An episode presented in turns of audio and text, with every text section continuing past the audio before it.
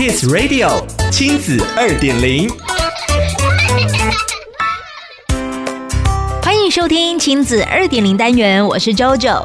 一讲到自主学习，家长跟老师都很头大，担心孩子无法自律，需要人盯，尤其是要用手机跟电脑做自主学习的任务，心中又爱又怕。但没有养成自律习惯，可能也意味着未来工作时也难以自律。如何从小锻炼变成一个很重要的议题。今天的亲子二点零，就让我们来聊聊关于自主学习能采取哪些策略。子天下特别专访了纽约州立大学教育心理学教授海蒂安卓，谈到他多年来在国中小学的教室推动自主学习的心得。他提到，所谓的自主学习就是自己主导学习，包含帮自己设定目标，自己想各种方法达成目标。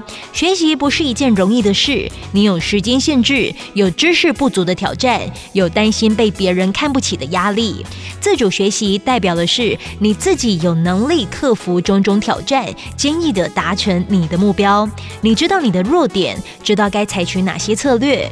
也许我们可以把自主学习的能力拆解成三个子能力：一、有能力管理自己是如何思考的。学生如果能注意到他如何思考，就能进而调整他的做事方式。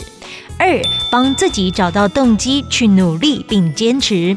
每个人都需要找到自己的学习动机，并且小心呵护地维持它。坚韧的动机常常来自于你相信自己能做得到。对还做不到的，你相信持续锻炼，总有一天你会做到。你知道过程中的挫折只是过程，你是为了长知识而学习的。以及焦虑控管。这个意思是你有能力处理负面思考的声音跟情绪。三，知道有哪些方法可以提升你的成效。想达成学习目标或成功实现专案成果，通常要掌握四种能力，像是学习策略，懂得找到最适合的方法来完成任务；时间管理，懂得估算每一个学习任务需要的时间，预留足够时间完成任务；环境管理，打造容易专心的环境。资源管理，知道何时已经到了无法继续靠自己学习的程度，要找谁求助。试着将这些策略内化在自己的生活中，也许你也可以成为自主学习达人喽。想了解更多故事内容，请参阅《亲子天下》第一百一十五期封面故事《聪明教养网红世代》。亲子二点零，我们下次见。